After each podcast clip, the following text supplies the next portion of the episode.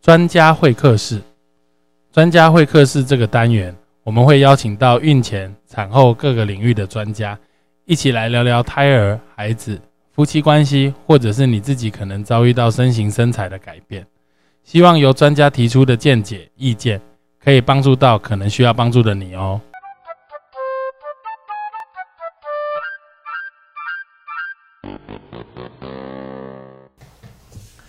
Hello，大家好，欢迎回到成武乐运哈。那今天很荣幸可以请到我们锦书主任。你好，大家好。对，锦书主任他有非常非常多的专长哦。在我从 R one 开始，就所谓 R one，就我们住院医师第一年刚开始做妇产科的训练的时候，他就在台大医院就是荼毒我们这些年轻的医师。大家呢，就是从我们 R one 到暴露我的年龄 R 六，然后。训练完之后到核心呢，也很有机会，很荣幸啦，就是锦书主任可以一起在他退休，大家就知道他有多老哈。退休退休完之后，持续继续在核心贡献他的这个专长。其实锦书你的这个身份非常多元哦。嗯，对，因为我一直跟大家介绍一下，我我真的觉得护理专业可以发展多元化的的领域，所以我是。Midwife，我们讲的助产师，我也是陪产员，所谓的导乐 Dula，我也是国际证照的泌乳顾问。OK，有有泌乳顾问是。然后产房这一块工作就是协助孕产妇生产，在台大做了十年的护理师，十一年的护理长是。然后再到我们核心又担任七年的这个护理部的主任，还持续。请大家不要算，加起来二十八，我都 对，而且而且，其实事实上到现在，有时候需要水中生产，你当陪产员或助产师，其实有时候是二十四小时 stand by 的。是是是，我们一直是二十四小时 stand by，体力实在是蛮惊人的。所以啊，所以老板苦读我，我只好自立自强啊，自立自强。对，因为有时候陪产时间产程很长啊，十八个小时可能。对。对，没错。然后生产是一个自然过程，所以随时都有可能发生，随时都有可能启动，所以一定是二十四小时 stand by 的。嗯，对。而且就是来了这边核心之后，现在你也训练了几个跟你有同样能力的我们的好伙伴，对不对？当然，当然，这个大业绝对没有办法 一个人独资，所以一定要 team work。嗯。那我我们在前几集有有访问过 Rosie 老师，他是陪产员。是。那我们也有很强调，就是陪产员跟助产师是不一样的。是是不一样的。不是所有听众都有听过 Rosie 老师那一集。我们是不是请锦书再跟我们说明一下陪产员跟助产师的差别，还有他们如何在不同的面向上帮助到产妇？OK。助产师那个陪产员的部分，他是一群呃非专业人员，就说非非那个医医疗专业的人员。对对对，对不起，真的真的，我这样会出去会被打死。对，所以是非医护人员。对，非医护人员。对，但是他有他有很多学习很多技巧，去陪伴妈妈在生产的时候，给予所谓的情绪支持，然后。呃，跟医护的沟通等等，都是由我们所谓的 Dula 来负责。其实，可是上次那个 Rosie 老师也有提到一点，我觉得很观念很正确，就是他提供跟我们讲说，他跟父母，呃，就所谓新手爸妈，嗯，他们在生产之前要做一系列的沟通，是是，但是所有的医疗决策不会出自他口。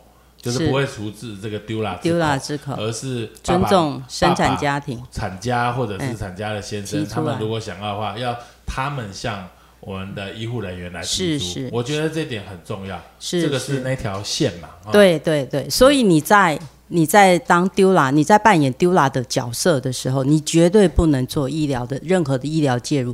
就算你你有医疗背景，就算你是具助产师资格，你也不能踩那一条线。对，也就是说，像像你。你有多种证照，你是 Dula 也是 Midwife，但是你在做 Dula 角色的时候，你就是以我就是 Dula，Dula 对对是是。这个那那这个跟 Dula 跟 Midwife 不一样的地方，就是 Midwife 最主要是在他的专业训练里面，他去对于产程的评估。啊，对于接生、对于整个医疗风险的管控、陪伴、情绪的支持等等，然后依据他的专业的那个评估，去给予妈妈调整很多所谓活动的知识，去利于生产。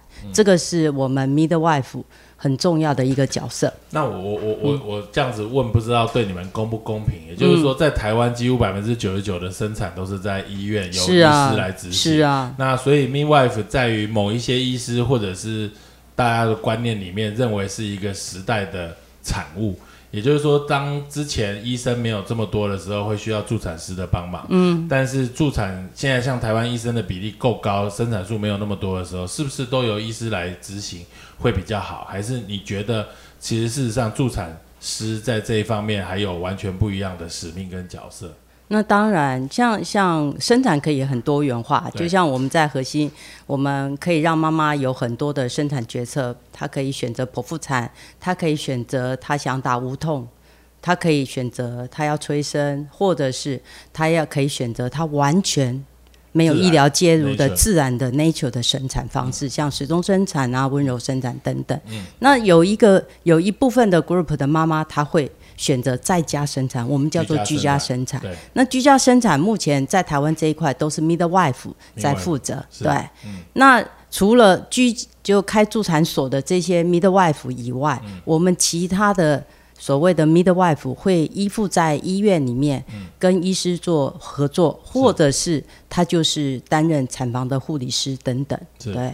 那我会认为说，妇产科医师跟 midwife 的合作是双赢啊，是因为我们的妇产科医师哈没有这么多时间，尤其是对 low risk，对于低风险性生产的产妇来说，他没有办法一直陪伴在妈妈身边去鼓励她，然后去看她细微的变化、产程的评估。那这一点在 midwife 就可以做到这一点。其实你讲的这个真的是非常好，就是。呃，希望呃温柔生产或者是居家生产这些人是少数。但是少数并不并不代表它不重要，对，是。它没有这个需求，它的需求绝对存在，而妇产科医师并没有办法满足这些需求，是当然。然后再第二个就是在我们的训练过程中，其实我们可以着重在孕产妇的安全，是。产程的评估，对。但是我我必须扪心自问，也是很明显的知道这一点，就是我们没有办法去在我们的学习当中，并没有去。学习如何满足产妇心灵上的需求，是是。虽然我已经很尽力在做这件事情，您很棒，真的很棒，真的，您非常 open mind，您 真的跟我以前的认识的您是有很大差距。讲话好恶心哦，真的，真的，以以前我都说，哎，思红怎么样怎么样，但是在 经由你的转变，我是真的打从心里里面。非常的佩服你，感觉好像以前很没人，很很没同理心呢。不是，以前你就是医疗步骤来，对，比较是，因为在您在你训练的过程当中就是这样的养成。对，我们养成是这样，尤其是在台大医院，就是一个等于是后送最后线的医院嘛，最最差状况最糟糕的孕产妇会出现在在在台大，所以安全最重要，安全最重要。但事实上。自己做了这么多年之后，其实真的是可以体会生产这件事情对我们来说是一个呃固定的 SOP，怎么做会最安全？是。但是对于每一个产家产妇来说的话，嗯，他其实都有不同的期待。是是，真的。所以每一个人的生产经验都不一样。我每次当我参与一个生产经验。我就觉得我的功力有大增，因为我都可以从妈妈身上、从爸爸身上去学习到非常多。嗯，这个我我也常常跟人家讲，就是我我我们在以前在台大医院从来没有水中生产这个东西，所以我以前就觉得水中生产选择水中生产的这些妈妈根本牙给，明明可以不痛，自己搞得这么痛，到底要干嘛？但我我真正实际参与过一次水中生产之后，我其实是被那个氛围很感动，是就是。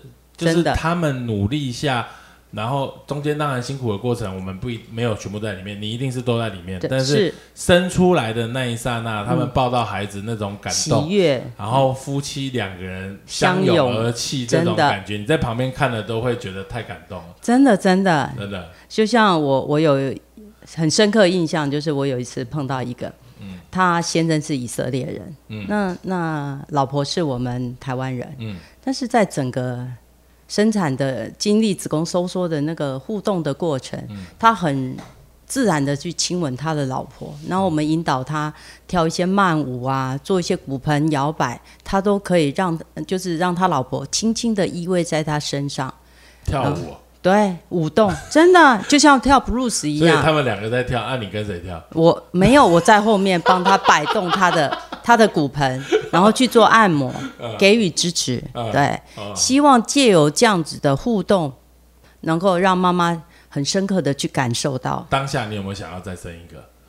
就像很遗憾，没有办法再生一个，包括母乳哺喂，我也真的很想重新实现。哎，对，那表示你以前生小孩的时候，你也没有这个。呃，我大约满月以后就没有喂了。对啊，你讲那么多，自己都没喂。哎，我们那时候没有很多资源告诉我们母乳哺喂这件事是对的，是重要的，嗯，是是应该的，嗯，对，而且给我们很多。就当我石头奶的时候，没有人给我任何帮忙啊。那我在这种痛苦挣扎，我婆婆又是告诉我说：“啊，鬼来了卖家卖家甜呐，我帮你喂配方奶就好了。”那你很容易意志力就消退，因为你没有一个坚定的。信念、信念，支持还有支持，是是，还有家庭的支持。系统都没有，对，你一定很容易放弃，原谅自己。所以其实这这三五十年来的这个母乳变化观念，其实变化蛮多的。是是是，真的非常多。所以为什么我们现在有国际级的泌乳顾问，或者是未来就是我们还有跟物理治疗师做一些 team work。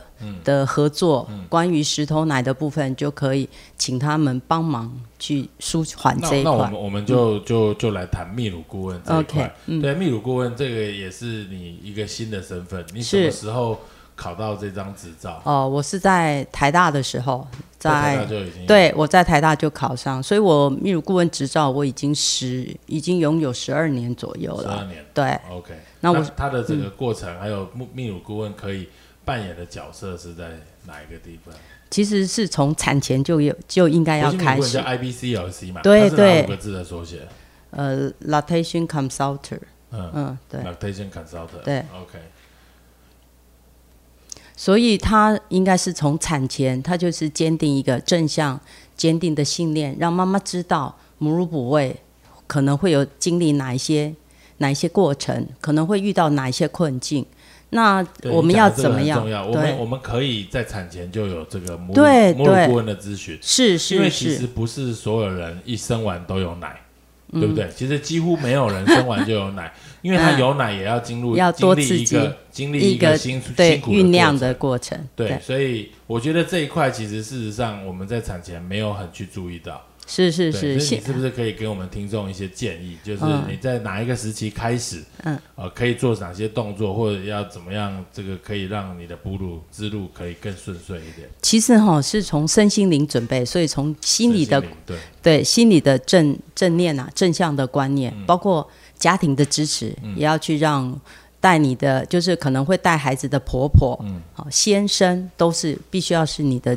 家庭支持的一部分，因为只靠妈妈一个人是没有办法完成所谓纯母乳哺喂。嗯，那母乳哺喂就要从所谓的那个母乳的那个泌乳周期来说，其实我们怀孕中期以后到产后的四十个小时都是母乳的泌乳的第一周期。那第一周期，所以我们在产前四个四十个小时，对，所以在我们孕期中期。孕期中期的时候，其实就开始泌乳，那但是那个奶水会很少，嗯，呃，因为我们的胎盘有有黄体素、有雌激素，所以它泌乳激素不会这么急速的上升。当胎盘剥离以后，那个我们黄体素、雌激素下降，那我们泌乳激素上升，然后那时候宝宝又多次的刺激，所以让我们的 prolactin 让我们的泌乳激素上升，让我们的催产素分泌上升。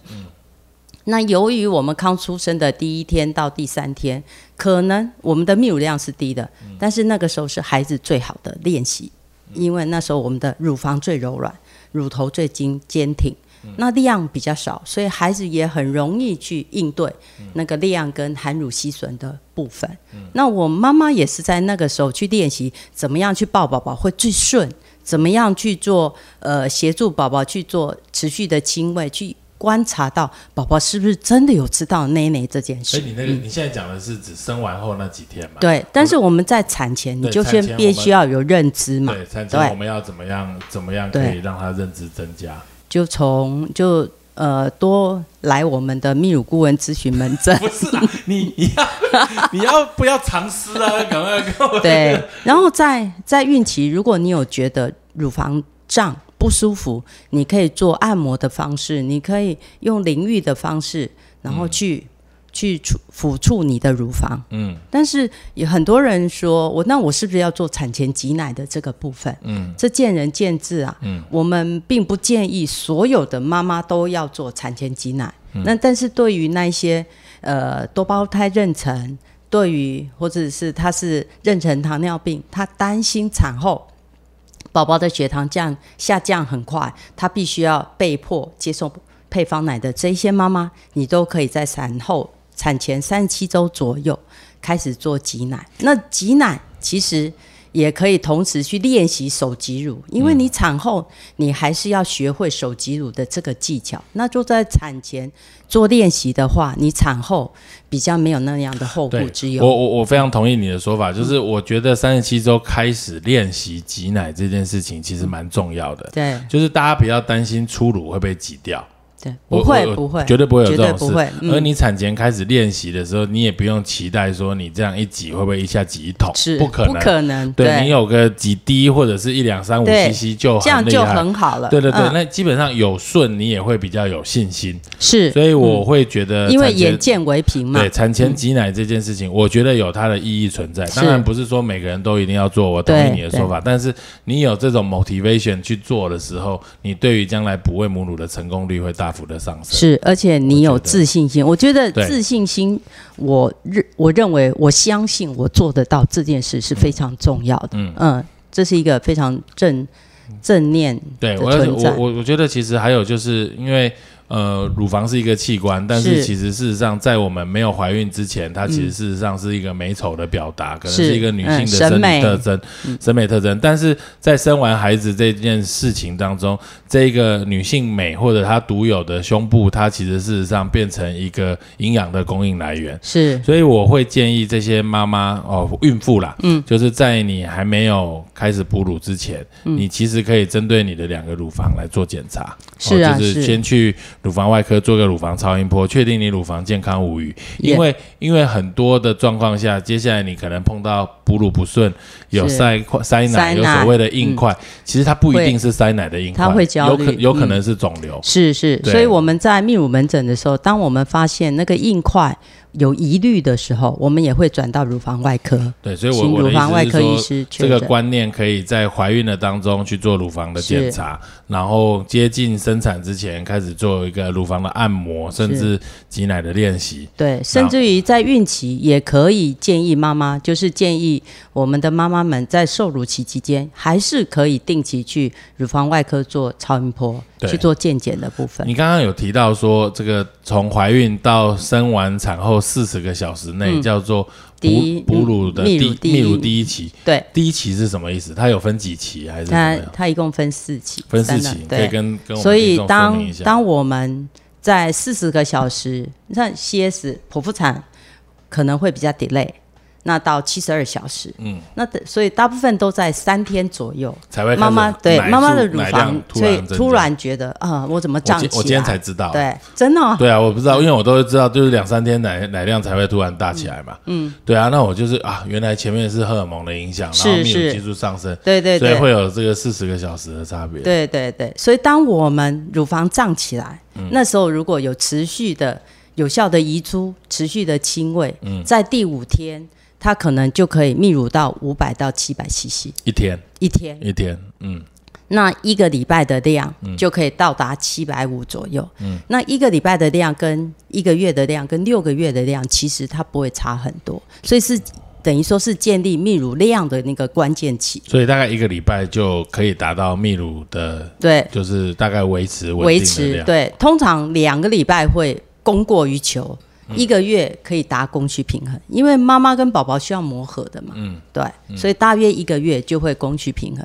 所以前面最重要就是前面七天，嗯，前面一个月是最重要，后面如果你前面这很顺，量有上来，后面就很很少会发生什么奶不够啊，要追奶啊，或者是宝宝那乳腺阻塞呀等等这一些。那四期可不可以再跟我们说明一下？因为这个我也没有听过。对啊，第一泌乳生成期不是怀孕二十周以后到产后四十个小时，然后三到三五天以后就会进入所谓的过度过度奶。哦，过度对，啊，后面就是前面叫做那个内分泌调控，嗯，对不对？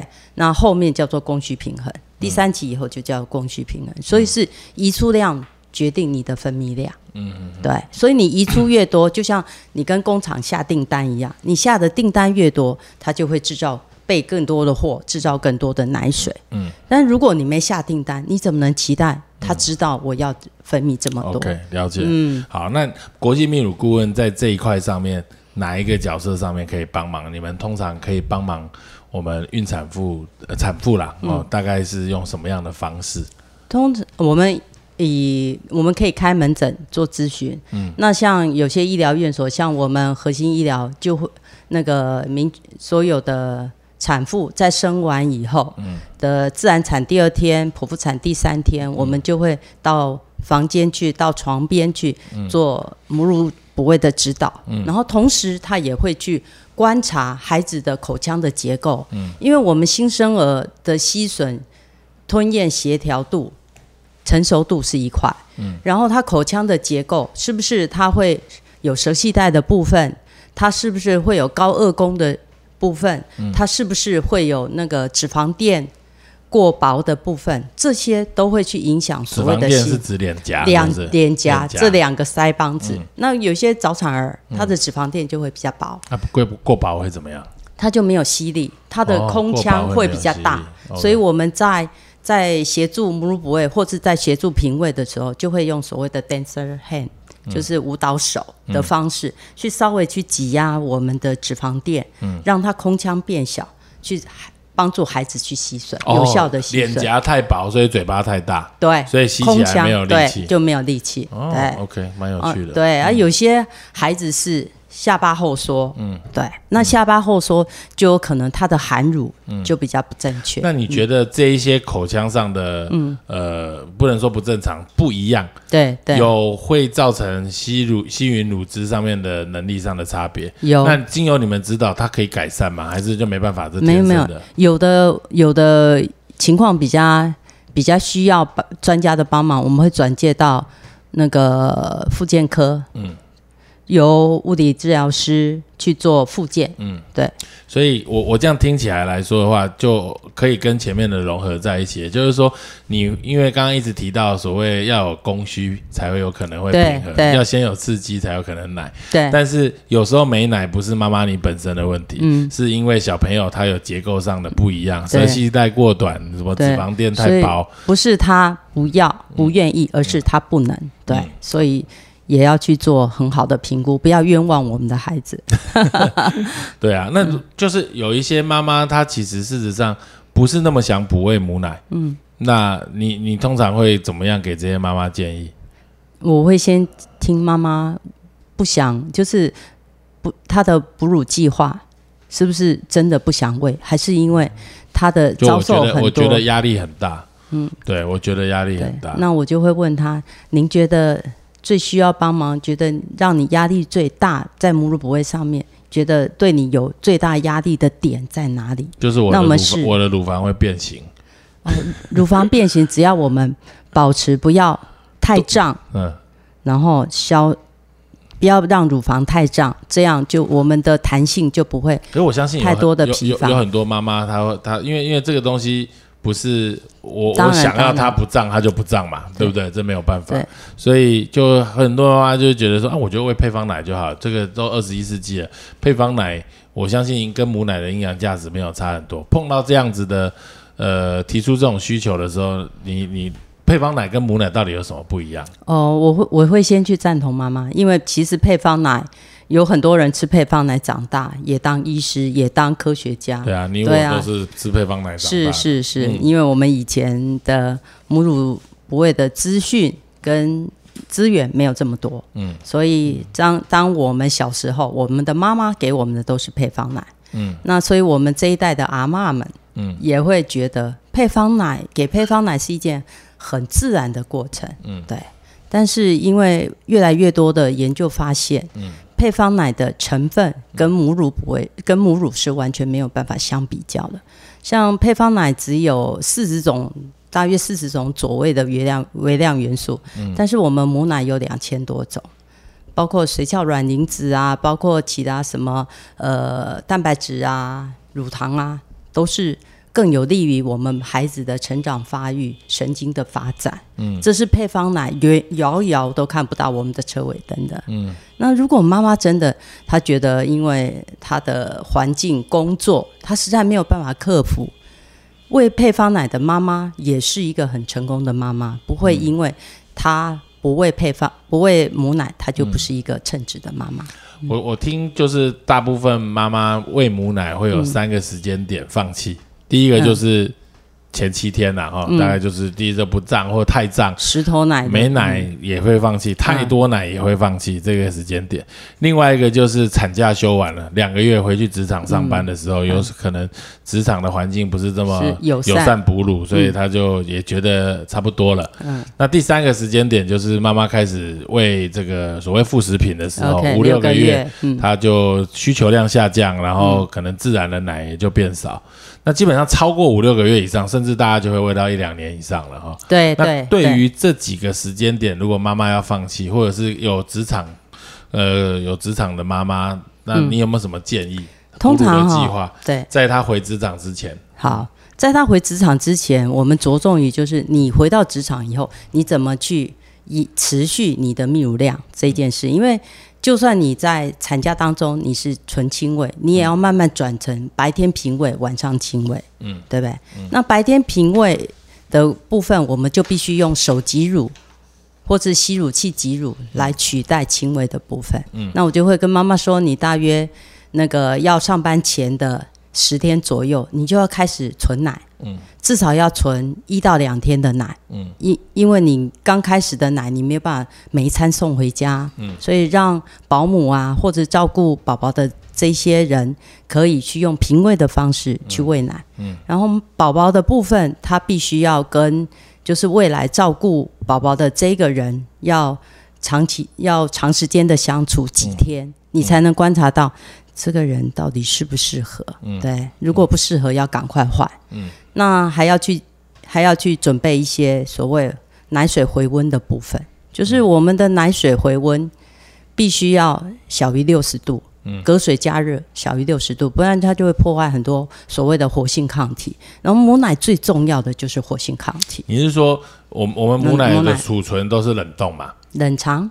冷藏可以六到八天都可以冷藏，冷藏奶会比冷冻奶好。嗯，因为冷冻奶在解冻的过程当中，它会脂脂肪会质变，所以会有油耗味。嗯，然后在解冻的过程当中，也会流失一些淋巴球抗体。OK，嗯，所以 fresh 的最好，新鲜的最好。新鲜，然后要么就冷藏，对，再多才冷冻。对对，那我还常常听到很多妈妈就说什么先冻先喝，还是先冻的后喝？先冻，嗯，先冻必须后喝，因为你现在所分泌的奶水的成分会最适合你宝宝现在。对，因为我们我们宝我们的奶水是宝宝的量身定做，对，所以你这个时期的奶水。就是最适合你这时期宝宝的成长。其实一个很简单的观念啊，先冻后喝，你才会每一次喝到的都是比较新鲜的。不然先冻的先喝，你永远喝到旧奶。是是是，没错。很好，那为什么要拿来冻？对，所以不要 冻半天都拿去做母乳皂。所以不用制造这么多。我们的目标永远是供需平衡。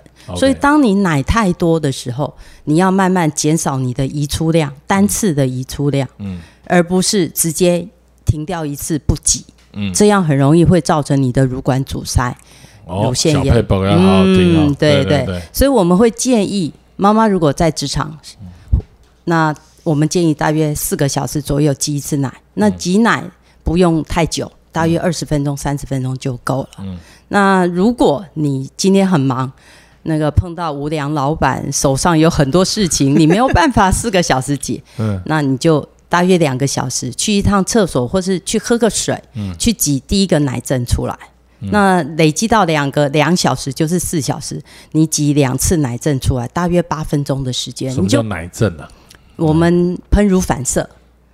呃，我们每次当我们看到宝宝，或是听到宝宝哭，或是思念宝宝，我们的 oxytocin，我们的催产素就会分泌，让我们的乳管收缩，然后就会产生排乳反射，所以就会奶水就会像水柱一样喷，我们叫排乳反射，也叫喷乳反射。嗯那每一次的喷乳反射会越喷越少。嗯那第一次的喷乳反射的奶量就是这一次泌乳的大约四十五 percent。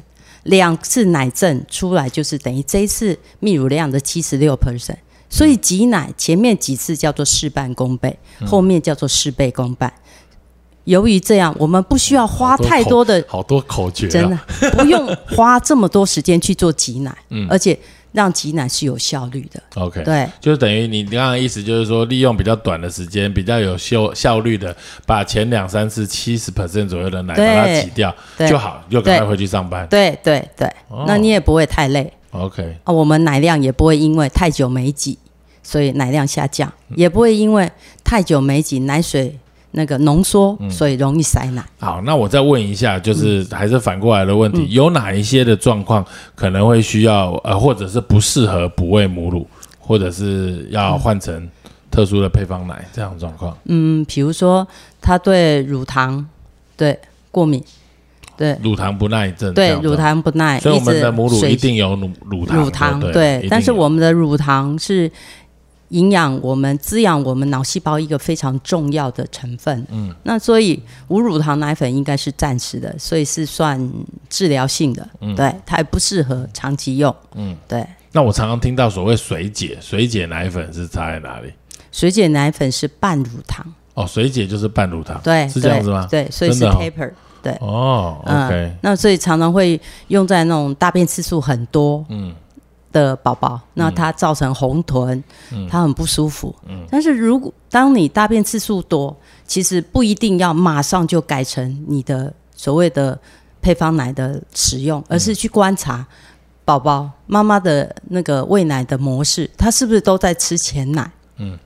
鲜奶有很非常多的乳糖，嗯，我们有的妈妈会呃这边十五分钟，左边十五分钟，右边十五分钟，其实都没有把乳房的后奶吃吃掉，把所谓的后面的脂肪吃掉，所以。宝宝获得的都是很多的乳糖，这样就会容易造成宝宝的乳糖不耐，宝宝容易那个什么呃肠胃蠕动过快，很容易解大便等等，然后造成肠绞痛的部分。所以，那你刚刚说前奶后奶，就是说那一次就好好吃一边，对对对，把它吃到松软，啊，另外一边再挤出来，对，另外一边就挤到不胀，这表示说你是 double 嘛。如果宝宝吃一边就吃饱了，嗯，那你另外一边就挤到不胀，而是而不是挤到完全松软，因为你挤到完全松软，你就是告诉我们的脑下垂体需求上是 double 的。OK，了解。国健局它国健国民健康署有做了一本这个母乳哺喂手哺育手册，这个你有你有看过吗？有有，我有看过。你觉得他写的怎么样？我觉得他写的很好啊。内容 内容都很正确，感觉 感觉没有很真诚呢。有，你可不可以跟我们分享一下这一块？就是因为我想母乳哺育手册这一块，应该也是很多新手妈妈她第一手拿到的资讯，而且是政府的资源。那在灌注在这上面，这上面来说的话，是不是可以提供给我们够多的资讯？当然，你说书面上的知识，当然是可以给我们一个正确的观念。嗯，但是有很多是。是技巧上的的的示范，比如说轻微的技巧，你从书面上的呈现跟实体有人协助你，怎么样去做正确的含乳吸吮，怎么样去观察宝宝那个评估跟判断，是书面上所没有办法取代的。然后我们妈妈有很多人，就就像就像那个您说的。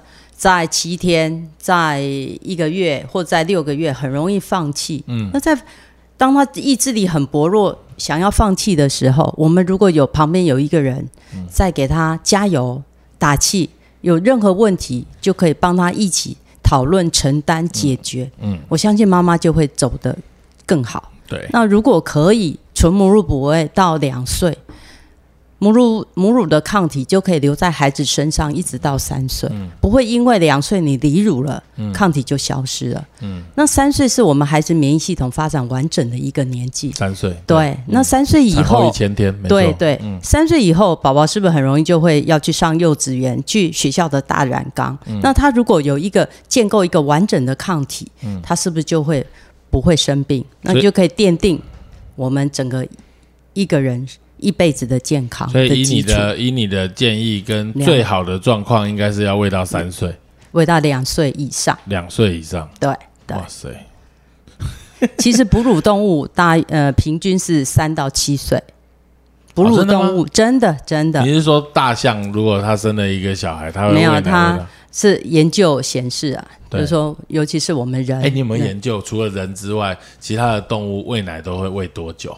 没有，因为他们没有奶粉嘛。对，没有。对啊，对，但是那个奶的成分有差很多啊，像海狮、海豹啊那一些，嗯它的奶水里面大部分都是脂肪，因为它只要长大，嗯，然后它的那个脑袋瓜很小，它的 brain tissue 脑细胞很小，所以它不太需要乳糖，但是它需要长很大。它可能我的意思是，一两个礼拜，我的意思是说，三天吃一次奶就好了。对，因为我的意思是因为不是其他都除了人以外，不会有人有奶粉。所以，我们看其他的哺乳类动物，我们就大概知道喂奶需要多久。它离乳了之后，它就可以吃成人的东西嘛？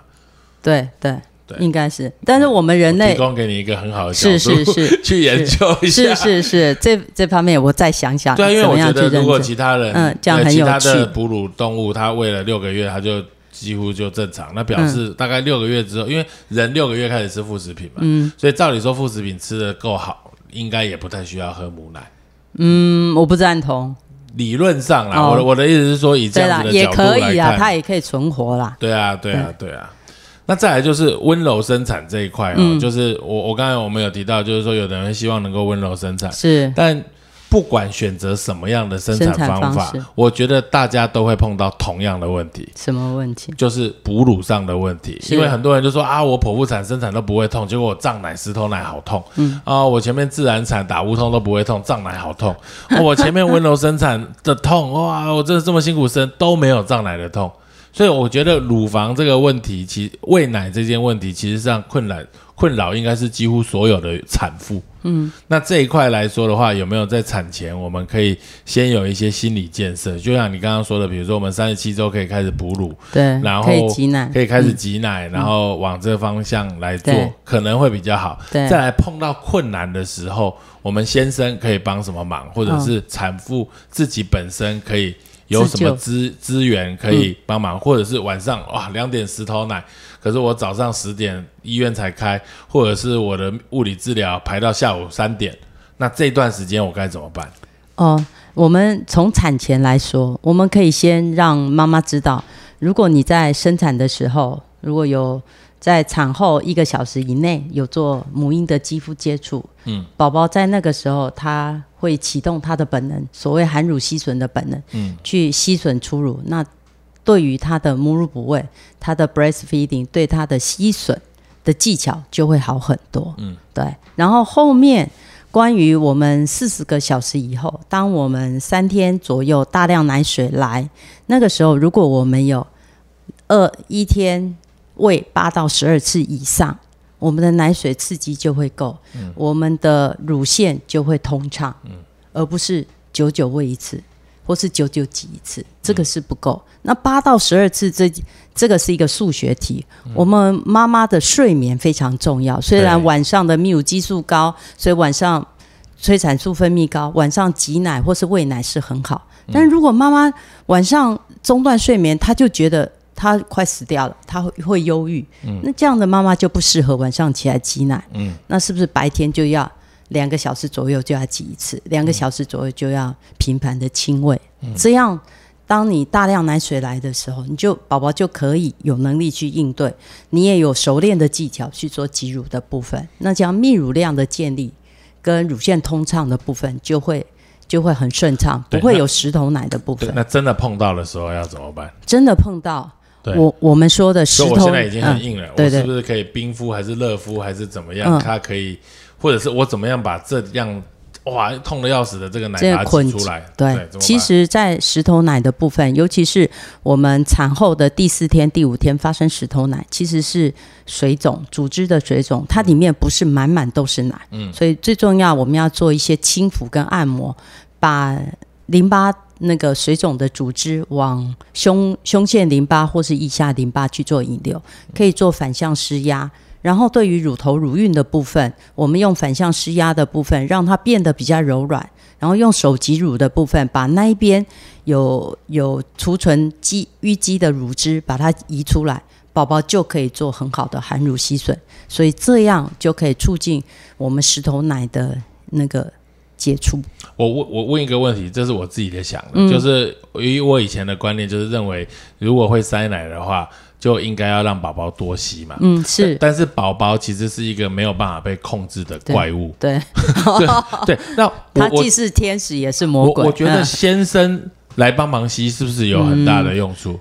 因为我觉得先生可以 Q 啊，哎，左边用力一点，右边用力一点，然后你边吸的时候不要给我乱咬，怎么样？这个东西我我我觉得是不是会有用处？可是呃，宝宝的吸吮的方式跟我们现在成人的。吸的方式不太一样，怎么哪有不一样？都一样。那你好好开一堂课，叫先生怎么吸啊？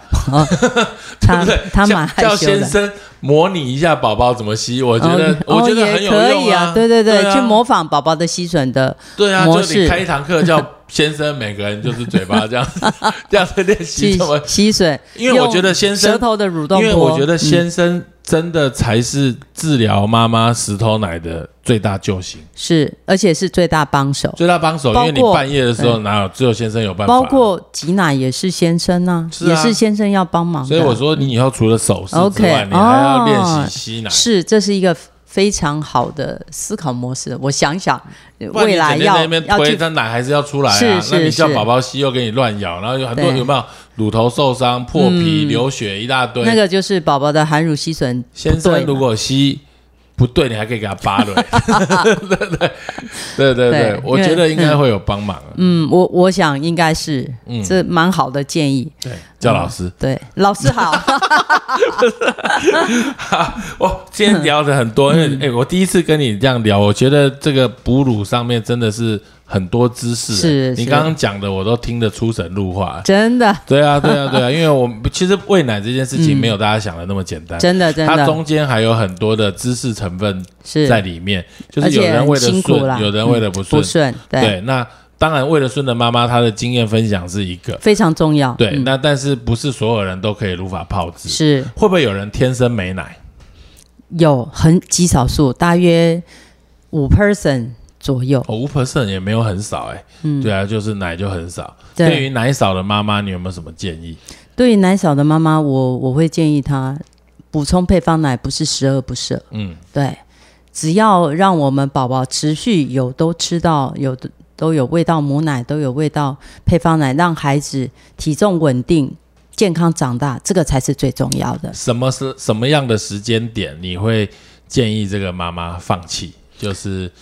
呃，我们就加配方奶，对，加配方奶，对。当妈妈很焦虑的时候，尤其是我们临床上常见，嗯，第一天、第二天奶水很少，然后妈妈坚持要亲喂，嗯，宝宝哭得要命，然后他的都没有解小便，嗯，这样，那儿科医师就一直建议说，哎，这个这个宝宝都没有解小便，水分不够，他应该要补配方奶。这个时候我会跟妈妈去聆听妈妈的想法，鼓励她。那除了就是多刺激、多挤奶，一部一部分在等待的时候，我会我会建议妈妈在这时候加一点点配方奶，只是为了让我们后面母乳补喂的路走得更长、更远、更好。很好，所以也就是说，这个要不要补配方奶不是是非题，是，而是应该是一个加成，就是你可以补。可是可以继续喂，对这个东西不是说你补了就不喂，对，喂了就不补，这不能这个样子。短暂的补只是为了后面能够走得更远更好。对，OK，很好。那我我们是不是可以用一个最后几句简单的话来做一个总结？就是哺乳这一块，或者是我这样问好了，就是说你你这么三三四十年。哺乳的，呃，就是对于产妇的这个临床上的工作经验，看过可能不下上万个孕产妇。那在有没有什么给这些新新的孕妇或者是刚生完的产妇一些建议？我觉得是不是正向能量这点很重要？对，其实母乳不会是这条路是辛苦的，但是它是非常有价值的。它不再仅仅只是母奶很营养，而是亲子之间在互动的时候，那个依附连关系的发展，亲子之间连接的那个紧密度才是最重要。让孩子有安全感、有避风感，让他感受到爱，感受到妈妈的关怀。这一点是非常重要的，去建立所谓信任关系。嗯嗯，所以未来孩子跟妈妈，不管他飞多远，嗯，他心妈妈永远是他心里最柔软、最牵挂的一块。嗯，好，非常好，因为我们一个新生儿的诞生哈，其实诞生的不只是新生儿，是还诞生了一个爸爸以及一个妈妈。嗯，对，同样可能还会诞生一些婆婆、公公、奶奶、阿公，所以每个人的角色都在转换。是，所以不止小朋友在学，妈妈也在学，爸爸也在学。